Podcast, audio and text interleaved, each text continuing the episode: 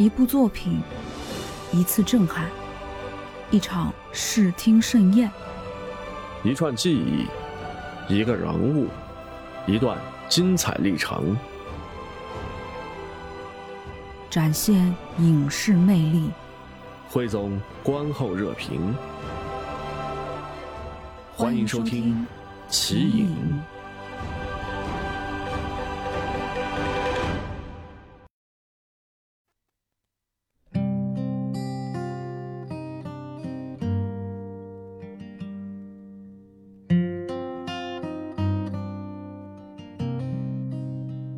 欢迎来到今天的奇影影评类节目中，我是主播柚木点点。Hello，大家好，我是阿奇。我们本以为《涉过愤怒的海》是一部复仇片，结果一看才发现它是一部成人片，一部专门拍给中国家长看的成人电影。为什么《涉过愤怒的海》是一部成人片？是一部专门拍给中国家长看的成人电影呢？请收听本期节目，让我们来为你揭晓这个谜底。那么，在《涉过愤怒的海》这部电影当中，由演员黄渤饰演的老金呢，他是一位拥有着自己小船队的渔民。他正在捕鱼的时候，接到了前妻的电话，说是什么呢？他们的女儿在日本失踪了。与前妻离婚之后，老金的女儿金丽娜呢，一直跟着老金生活。老金把女儿养大了之后，还供她去日本留学。虽然说是这个非常辛苦啊，但是呢，他甘之如饴。毕竟呢，这是一件非常有面子的事情。用他的话来说，她是我老金的闺女。废话不多说呀，镜头一转，老金赶到了日本，见到的却是女儿的尸体。金丽娜身中十七刀。因为失血过多而死。那么，谁是杀害金丽娜的凶手呢？最大的嫌疑人是她的男朋友李苗苗。李苗苗是案发时间唯一在小娜身边的人，现场呢还有她带血的脚印。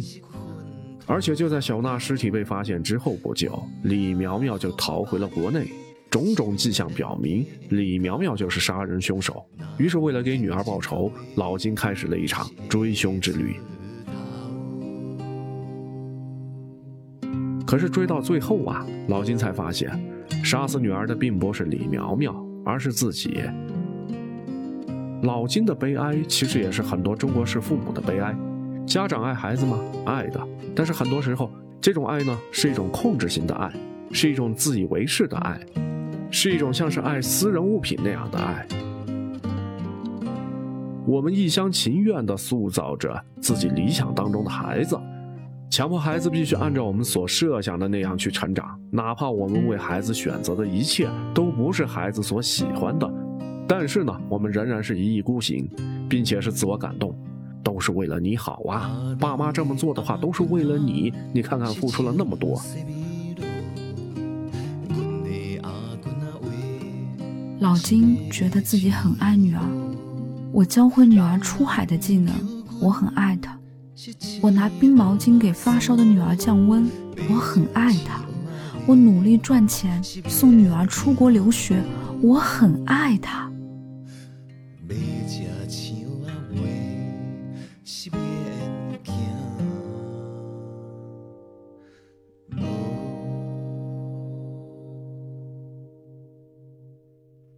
但小娜的感觉却是这样的。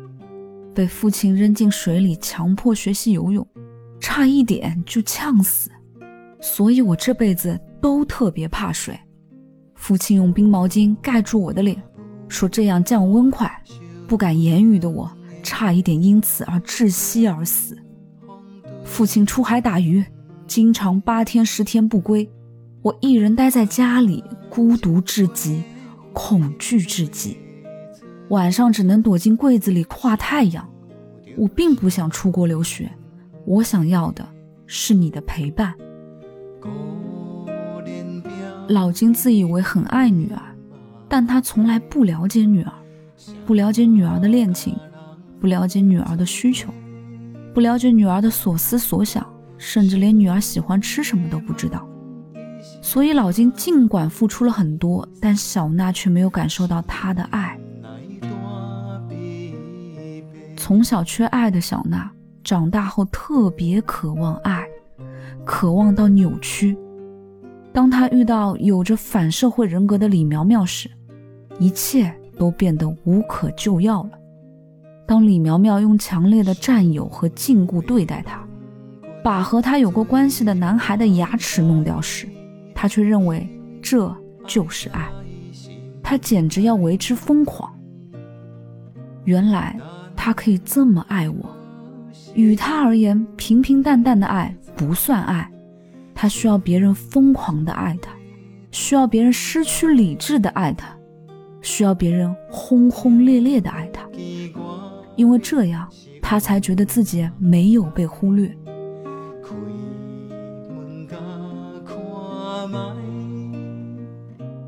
所以，当他遇到极其癫狂、极其占有欲的恶魔李苗苗时，便无可救药的沦陷了。只要李苗苗说一句爱他，他就愿意把自己奉上。不管他的行为多么反常，不管他对别人多么暴虐，他都不在乎。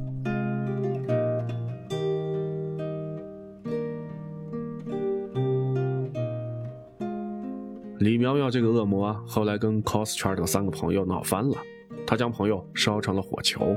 小娜为了讨好李苗苗，便私下联系这三个人，希望他们跟李苗苗和好。三人要求小娜拍一些大尺度的照片，小娜同意了。结果呢，他们三人把小娜呢非礼了，还拍了视频发给李苗苗。李苗苗看到了视频之后，质问小娜为什么这样的淫荡和随便。小娜为了自证清白，便给了自己一刀。但是这样疯狂的自证呢，把李苗苗给吓坏了。他怕了疯狂的小娜，于是呢跑路了。小娜为了证明自己的爱。又给自己补了十六刀，然后像小时候一样钻进衣柜里，用血画起了太阳花。他希望李苗苗能够回来，但是李苗苗终究没有回来。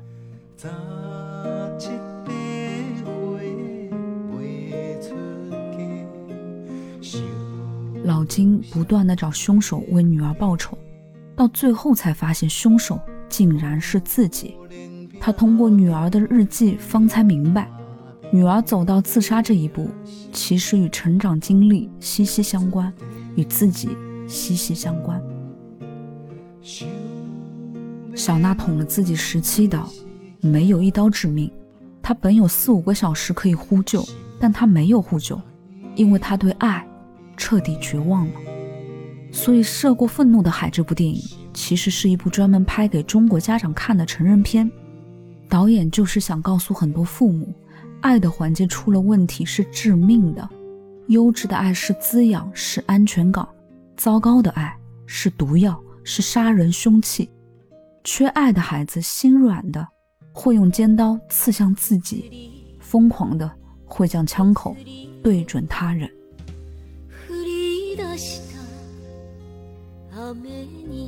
这部电影探讨了一个问题：什么是爱？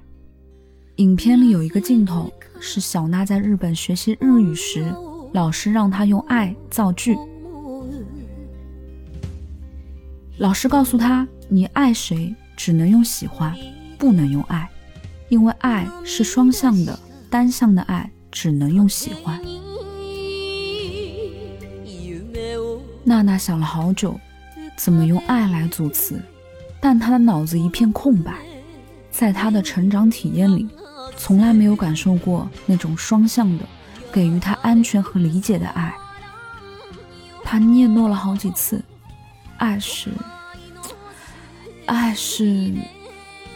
最后他尴尬的说了一句：“没有。”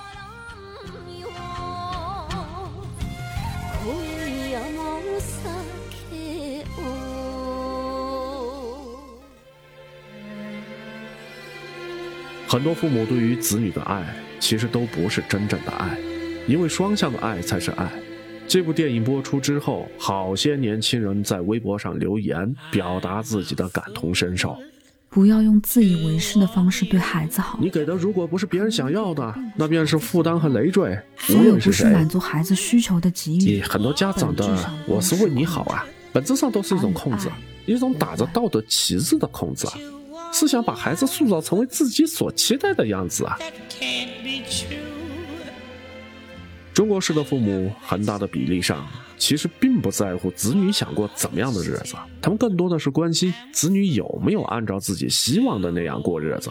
很多父母对于子女的爱，其实都是单向的，随时随地的窥探孩子的隐私，将孩子当成是自己的私有财产，将自己的价值观等同于孩子的，让孩子成为自己理想和期望的工具。以个人的意志取代孩子的自由选择，他们根本就不了解孩子，也不知道孩子到底想要什么。我想起了演员张艾嘉，张艾嘉的儿子出生后，他就开始事无巨细的安排起来。从第一次抱奥斯卡到怀里，我就为他计划出了未来的道路。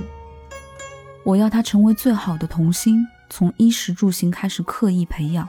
他稍有不对，我就立马纠正。老公说我不像是在养儿子，像是在组装计算机，把最先进、最顶级的软件全部塞进去。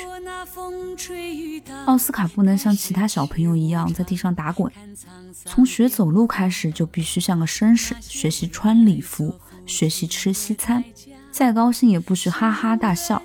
四岁就学会了弹钢琴和拉小提琴，五岁就被推到了摄影机前。六七岁时，奥斯卡已是知名童星。但两千年七月份，奥斯卡突然遭到匪徒绑架，匪徒致电张艾嘉，找两千万港币来换你的儿子。最终，奥斯卡被平安获救，但从此张艾嘉不再要求儿子做这做那。我突然意识到，没有什么能比他快乐更重要。奥斯卡开始摒弃牛排，去啃汉堡。请同学到家里玩，闹得天翻地覆，开始穿便宜的 T 恤和牛仔裤，不再把头发打理得一丝不苟。他离贵族越来越远，却过得越来越快乐。有一次，奥斯卡和张艾嘉去埃及玩，坐在金字塔狮身人面像之前，奥斯卡突然对妈妈说：“妈妈，谢谢。”张海佳的眼泪哗的一下就涌了出来。我让他成为最优秀学生，他没有谢我；我让他成为当红童星，他没有谢我；我倾家荡产的去交赎金，他没有谢我。现在，他终于说了一声谢谢，就因为我把选择的自由还给了他。心疼，也让我牵挂从那天起，张艾嘉就想通了一个道理：我们很多时候其实并没有真的去爱别人。所以才会付出那么多，对方依旧不感恩，因为我们所给的是自己想要的，而不是对方想要的。我们不仅把对方当工具，也把自己当工具。这样的爱其实不是爱，只是不断的自我验证和一厢情愿。真正的爱不是控制，不是强迫，而是理解、尊重和保护，而是走进他的心里。痛挣扎，走吧，走吧，为自己的心找一个家。心理学家米勒博士和米尔博士总结过一个储爱槽的理论：孩子刚生下来的时候，储爱槽是空空如也的。储爱槽的爱从何而来呢？来自于父母。当一个人还是孩子的时候。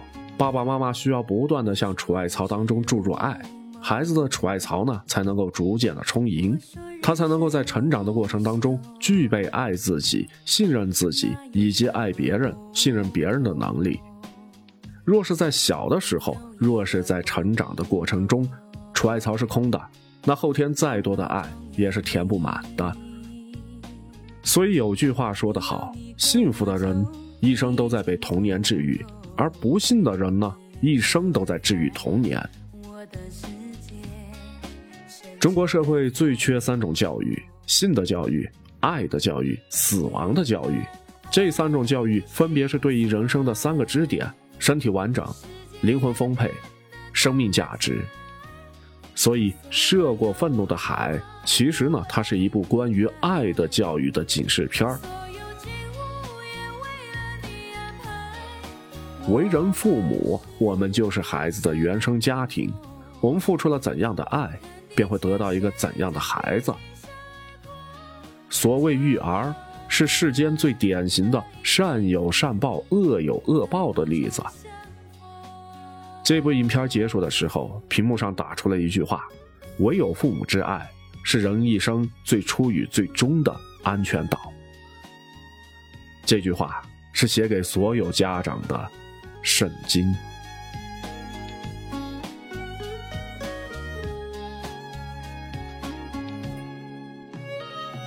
以上呢就是今天奇影的所有内容，感谢你的收听。喜欢的话呢，别忘了关注、订阅、点赞主播柚木点点阿奇。更多精彩，敬请关注下期节目。朋友们，再见。